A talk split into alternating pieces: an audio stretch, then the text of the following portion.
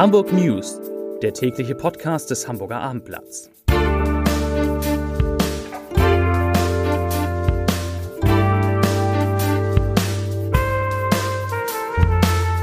Hallo und herzlich willkommen. Mein Name ist Stefan Steinlein. In unserer kleinen Nachrichtensendung geht es heute um den Hamburger Arbeitsmarkt und eine Prognose zur Entwicklung der Arbeitslosenzahlen. Es geht um einen Bargeldfund im Tresor eines Hamburger Sozialdemokraten, um den Brand eines Lastwagens mit massiven Folgen für den Bahnverkehr. Es geht um das Gedränge im Sommer auf der Alster und um eine Protestaktion auf der Elbphilharmonie. Doch zunächst schauen wir nach den meistgelesenen Artikeln auf abendblatt.de. Auf Platz 3 die Bundesliga verliert die junge Generation. Auf der 2 der Artikel mit der Überschrift Zur Halbzeit steht es 3 zu 1 für die Grünen. Und auf 1 der Kommentar Chinas Störmanöver schüren Unruhe an den Börsen. Und damit kommen wir zu den Themen. Seit zwei Monaten steigt die Zahl der Arbeitslosen in Hamburg wieder. Sie liegt aktuell bei rund 77.000. Auch mit dem Blick auf Russlands Krieg in, gegen die Ukraine, steigende Inflationsraten und die schwierige Energieversorgung sorgt diese Entwicklung für Verunsicherung. Handelt es sich um eine Sommerdelle oder eine Trendumkehr am Arbeitsmarkt? Sönke Fock, Chef der Arbeitsagentur Hamburg, sagt im Interview mit dem Hamburger Abendblatt, der Hamburger Arbeitsmarkt wird sich auch im zweiten Halbjahr als robust erweisen. Ich rechne damit, dass wir bei den Arbeitslosen unter 80.000 bleiben.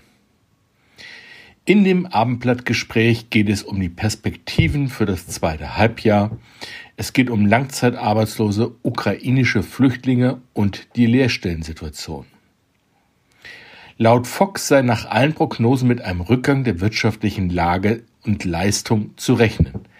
Aber im Moment deutet bei unseren Frühindikatoren wie offene Stellen, Kurzarbeit oder Zeitarbeit nichts auf eine Verschlechterung der Lage hin, so Fock.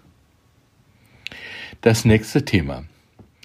Das war dann heute Morgen vermutlich der Vorgeschmack auf die kommenden Tage.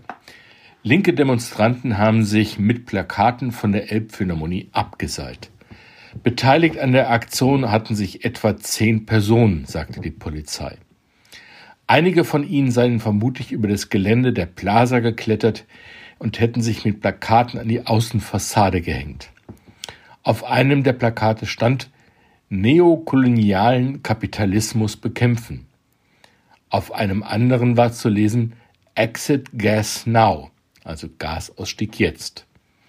Linke Umweltgruppen erwarten von morgen an bis zu 6000 Mitstreiter in einem Protestcamp im Altonaer Volkspark. Sie wollen eine Woche lang für mehr Klimaschutz demonstrieren. Die Hamburger Polizei rechnet mit zahlreichen Protestaktionen und Störungen auch auf den Hauptstraßen.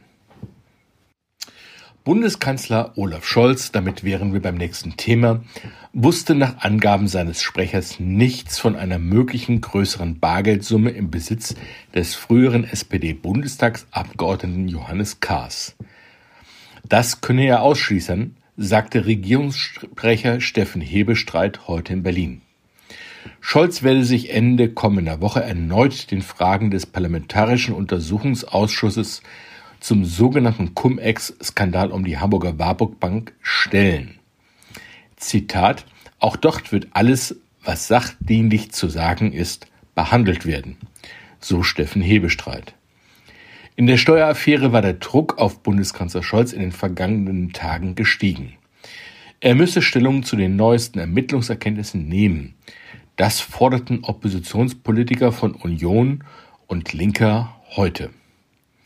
Am Wochenende war bekannt geworden, dass Ermittler der Staatsanwaltschaft Köln in einem Bankschließfach von Johannes Kahrs rund 215.000 Euro Bargeld entdeckt haben. Bereits im September 2021 hatten Beamte die Wohnung von Kahrs und die Hamburger Finanzbehörde durchsucht.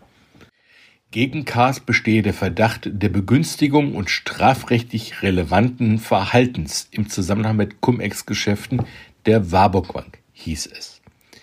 Wie erst jetzt bekannt wurde, fanden die Ermittler bei Cars damals einen Schließfachschlüssel. In dem dazugehörigen Fach in einer Haspa-Filiale stießen sie auf das Geld.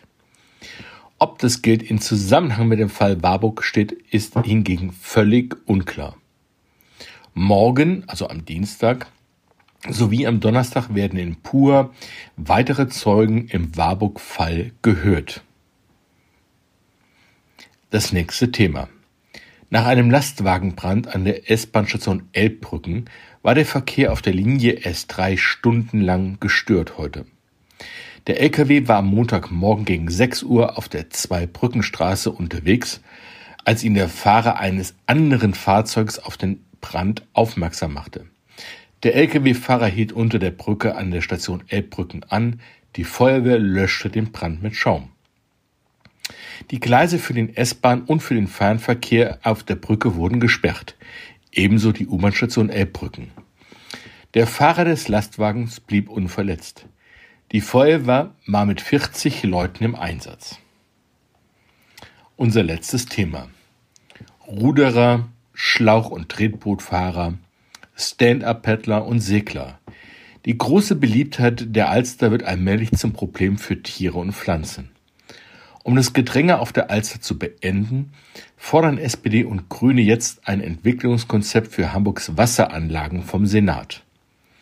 Damit sollen auch andere für den Freizeitsport geeignete Gebiete identifiziert und verstärkt gefördert werden, und zwar um die Alster zu entlasten. Zu diesem Thema haben SPD und Grüne einen Bürgerschaftsantrag eingereicht, der am 24. August auf der Tagesordnung des Landesparlaments stehen soll. Die übermäßige Nutzung stört die Vögel beim Brüten, beschädigt die Natur und kann zu gefährlichen Zwischenfällen zwischen Booten, Alsterschiffen und Badenden führen. Das sagte die grüne Umweltpolitikerin Ulrike Sparre. Zugleich gibt es in unserer Stadt Gewässer, die für den Freizeitbereich beinahe unentdeckt sind, etwa die Kanäle der Bille oder die Wasserflächen Wilhelmsburgs, so Spar. Um die attraktiver zu machen, sollen zunächst neue Zugänge geschaffen werden, Böschungsbereiche aufgebaut und die aquatische Natur aufgewertet werden, etwa durch künstliche schwimmende Inseln. So lässt sich Frau Spar zitieren. Damit sind wir am Ende unserer kleinen Nachrichtensendung angelangt. Ich bedanke mich für Ihre Aufmerksamkeit und wünsche Ihnen einen schönen Abend.